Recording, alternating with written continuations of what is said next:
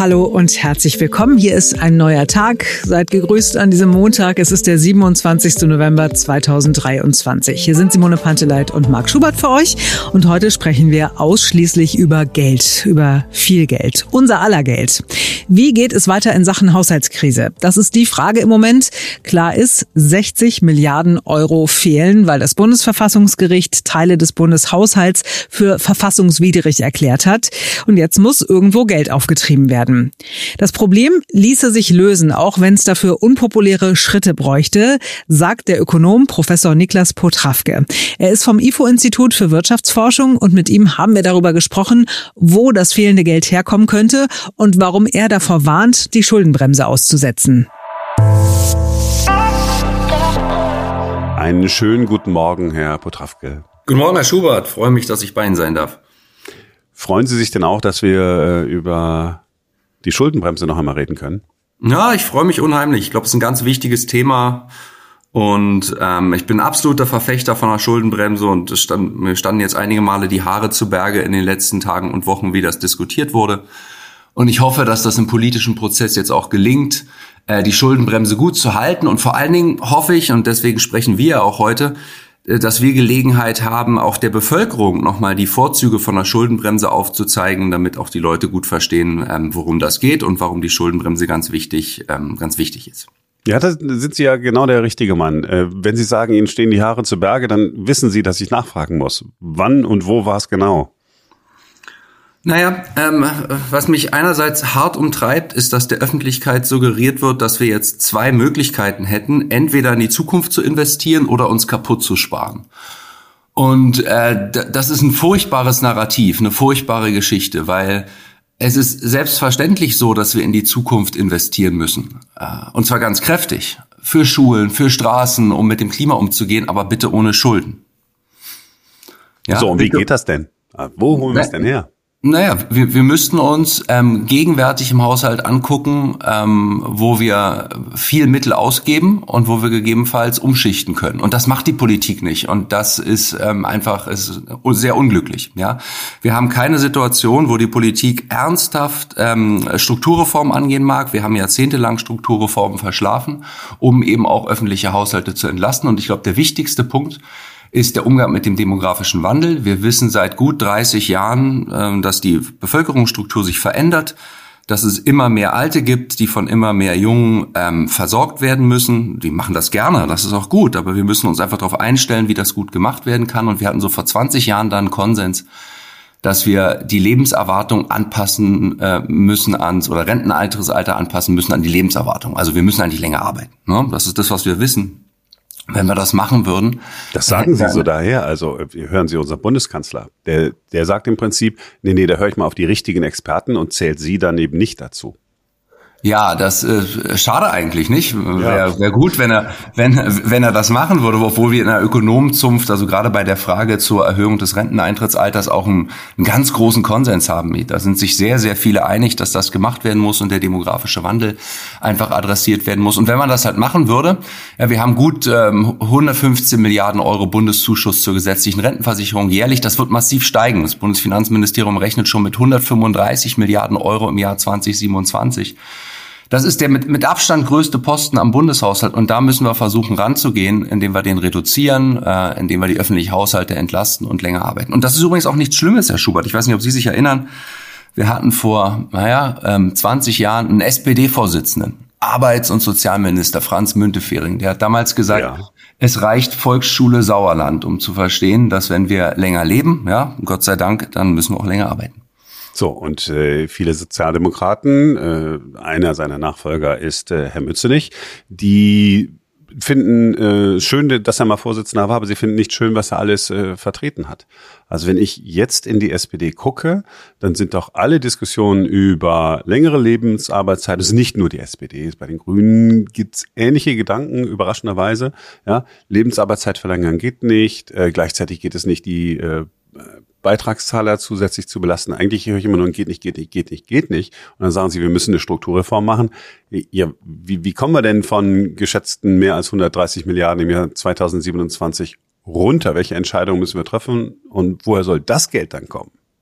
Ne, die, die Entscheidung wäre perspektivisch, das Renteneintrittsalter zu erhöhen. Und das ist auch keine Maßnahme, wo man heute auf morgen Haushalte konsolidiert. Ich sag ja, das geht, ähm, das ist eine mittelfristige Entlastung. Natürlich könnte man bei der Geschwindigkeit, wie man solche Reformen umsetzt, äh, drehen und dann irgendwo auch äh, auch, äh, auch in nächster Zeit schon gut Entlastung für die öffentlichen Haushalte herholen. Aber Sie haben recht, die, die Politik macht da nichts, ähm, obwohl sie es eigentlich besser wissen müsste. So mag ich das einfach mal formulieren. Und ich glaube, sie machen das deswegen nicht, weil sie denken, dass die Bevölkerung nicht mitmacht. Das ist der entscheidende Punkt. Und deswegen sind solche Gespräche wie das, äh, wie, wie, da, wie das hier zwischen uns heute Morgen halt so wichtig, dass wir reden und ähm, die Bevölkerung da mitnehmen und einfach nochmal sagen, lasst uns doch mal alle gemeinsam überlegen, was, was geht und was wichtig ist. Oder wir dürfen als Experten Vorschläge machen. Äh, in der Hoffnung, dass die Politik das dann auch aufgreift und mitgeht. Ja, die fünf Wirtschaftsweisen haben in ihrem letzten Gutachten ja auch nochmal einen Schwerpunkt auf das Thema Rente gelegt und genau fast alle, bis auf eine Ausnahme, äh, genau in ihre Richtung argumentiert. Jetzt sagen wir mhm. mal, okay, man, man würde sich äh, hinsetzen wollen und sagen, okay, das, das gehen wir jetzt mal wirklich an. Also äh, längere Lebensarbeitszeit äh, ist ja ein Punkt, den äh, Sie genannt haben, machen wir. Bis das allerdings wirksam würde, gehen ja einige Jahre ins Land. Gleichzeitig haben wir hier in Deutschland eine Schuldenbremse im mhm. Bundeshaushalt und in den Länderhaushalten, die ja, die an sich als solche ja schon zur Disposition steht. Die Frage ist, braucht man diese Schuldenbremse eigentlich wirklich? Weil Sie haben vorhin gesagt, ja, die Diskussion wird geführt, äh, ist kaputt sparen. Mhm. Gucken wir in die USA. Da scheint sich keiner dafür zu interessieren, wie hoch ein Defizit im Staatshaushalt ist. Da werden Milliarden, Milliarden ausgegeben, äh, um äh, Wirtschaftsbetriebe anzusiedeln. Und wir hier treten auf die Bremse und wissen nicht weiter. Kann ja auch nicht der Weg sein. Ja, spannend. Also ich, ich habe gerade, ich habe einen großen Übersichtsartikel geschrieben zur Wirkung von Fiskalregeln äh, wie der deutschen Schuldenbremse und habe gerade am Samstag früh von einem äh, sehr geschätzten, prominenten Kollegen aus USA eine E-Mail zu dieser Arbeit bekommen, der eben auch ähm, mit mir über die Situation in USA sprach und ich glaube, ein Punkt hier ist, dass wir beobachten ja Schuldenstände gegenwärtig ähm, in einer Situation, wo die Fiskalregeln da sind. Und jetzt kann man sagen, das ist ja immer noch hoch. Oder man kann auch bei uns sagen, man die Schulden ähm, oder es werden immer noch Schulden gemacht und wir sind ja nicht irgendwie auf Null oder es gibt, gibt geht um großes Tilgen. Aber man muss fragen, wie wäre es denn ohne? Ja, wie wäre es denn ohne Schuldenbremsen? Das gilt für Amerika und das gilt auch für viele europäische Länder. Und Sie müssen sich das so vorstellen wie so ein Schild zur Geschwindigkeitsbegrenzung, wenn Sie Auto fahren. Da steht jetzt 80, ja. Sie kommen vielleicht aus dem Berliner Umland äh, nach Berlin reingefahren und es steht 80 und jetzt, was passiert mit dem Schild? Es, es wird nicht so sein, dass Sie Strich 80 fahren, mache ich auch nicht. Aber Sie werden, wenn 80 dasteht, fahren Sie vielleicht 100. Und das Schild hält sie an, einfach nicht mit durchgetretenem Gaspedal äh, nach Berlin reinzurauschen. Und so wirken auch ähm, die Schuldenbremsen. Sie helfen einfach, so ein bisschen moderater äh, zu sein und sie helfen auch zu diskutieren, was was gemacht werden soll und was nicht gemacht werden soll. Ja, und diesen diesen Mechanismus, ähm, den zu halten, das ist ganz wichtig. Also auch ein psychologischer Effekt, sagen Sie. Ja, was heißt, ja, psychologisch, aber äh, es, es gibt die Regel und man muss, muss irgendwo zusehen, wie man sich, ähm, wie man sich arrangiert. Schauen Sie, die Idee bei einer Schuldenbremse ist, dass die Politik angehalten ist, ganz sorgfältig zu prüfen, wofür Geld ausgegeben werden soll. Ja, man muss ganz sorgfältig prüfen. Und wenn wir diese Regeln einfach nicht mehr hätten, dann würde man diesen Disziplinierungsmechanismus aussetzen. Ja, und das wollen wir nicht. Ja, die, die, die, die, wir wissen auch aus der Forschung, welche Effekte das hat zum Reduzieren von Defiziten, zum Reduzieren von Schuldenquoten, zum Ankurbeln von Wirtschaftswachstum. Ja, es gibt Arbeiten, die zeigen, dass durch in Verfassung verankerten Fiskalregeln wie der Schuldenbremse äh, die Wirtschaft schneller gewachsen ist, weil Wirtschaftsobjekte eben wissen, dass der Staat solide Finanzpolitik macht. Dass das keine Politik ist, die auf Sand gebaut ist, wo man heute hoch die Tassen macht und dann morgen feststellt, dass man kein Geld mehr hat oder gar nicht weiß, wie man mit dem Schuldenberg zurechtkommen muss. Wir wissen, ja, gerne. Ja, ich bleib mal bei Ihrem Bild mit den, mit den 80, was äh, gestern der SPD-Fraktionsvorsitzende Mützenich äh, gesagt hat. Er hat gesagt, Mensch, ja, im nächsten Jahr wäre er doch dafür, die Schuldenbremse auch nochmal auszusetzen. Äh, man müsste dazu eine äh, akute Notlage feststellen. Aus seiner Sicht ist diese Notlage äh, zum einen der Krieg in der Ukraine und zum anderen äh, der Kon Konflikt im Nahen Osten. Das wäre ja ungefähr so, als würde man sagen, ja komm, wir haben jetzt hier 80 äh, hingestellt, aber äh, heute ist das Wetter äh, so schön, die Sonne scheint, ähm, wir machen mal äh, dann doch 120. Also es ist ja, wo soll, wo soll die konkrete wirtschaftliche Notlage sein? Ja, welchen Wert hat eine Schuldenbremse, wenn ich sie aussetzen kann nach Belieben im Prinzip? So fühlt sich das für mich zumindest an. Oder habe ich da einen Denkfehler? Nein, also Sie, Sie haben insofern völlig recht, da, dass die Bürger sich jetzt fragen können, äh, wann hält, hält das Ding dann? Und äh, das Aussetzen jetzt nochmal, das ist nun einfach dem Urteil des Bundesverfassungsgerichts geschuldet. Ich glaube auch, dass das jetzt für 23, für das laufende Jahr nicht anders geht, aber fürs nächste Jahr würde ich davon absehen wollen, ja, weil genau, das ist halt genauso, wie Sie angesprochen haben. Wir müssen uns wieder disziplinieren. Es kann nicht sein, dass wir uns äh, Jahr für Jahr irgendeinen anderen Grund überlegen, warum es jetzt schon wieder nicht geht.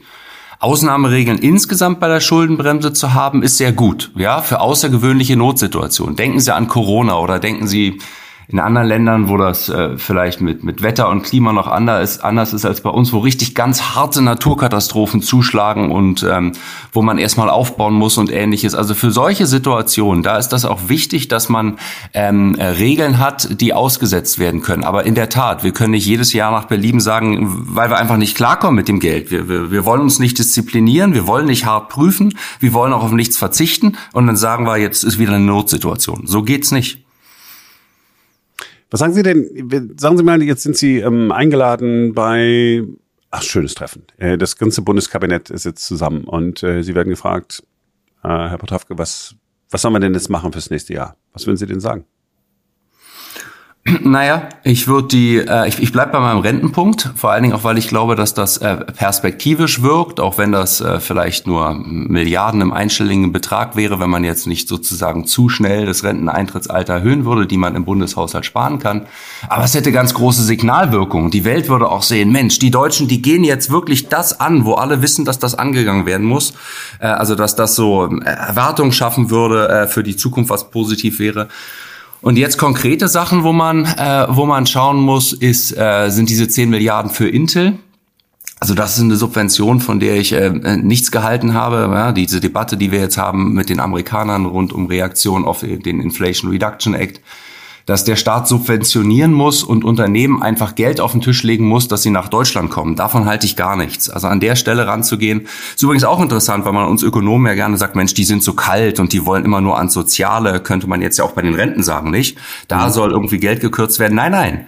Marktmechanismen einsetzen lassen, es klug machen. Das heißt jetzt eben auch für Unternehmen. Nochmal, ich wiederhole das. Ich glaube nicht, dass es gut ist, Unternehmen in Form von Subventionen einfach Geld auf den Tisch zu legen, um die herzulocken in Industrien, wo wir, wie wir sagen, keine komparativen Vorteile haben, was wir nicht besser können als die anderen. Da sollen wir kein Staatsgeld auf den Tisch legen, um das einfach Unternehmen zu geben. Die gehen nämlich wieder, wenn das Geld weg ist. Wenn wir denen die Subventionen nicht mehr zahlen, dann sind sie einfach weg. Äh, also das, das, das wäre, glaube ich, eine Debatte, die wir gut führen müssen der Ökonom Niklas Potrawke. Jetzt habt ihr hoffentlich neues Wissen und mehr Infos, um beim Thema Haushaltskrise und Schuldenbremse mitreden und mitdiskutieren zu können. Das war's für heute. Wir sind morgen wieder für euch da, denn dann ist wieder ein neuer Tag.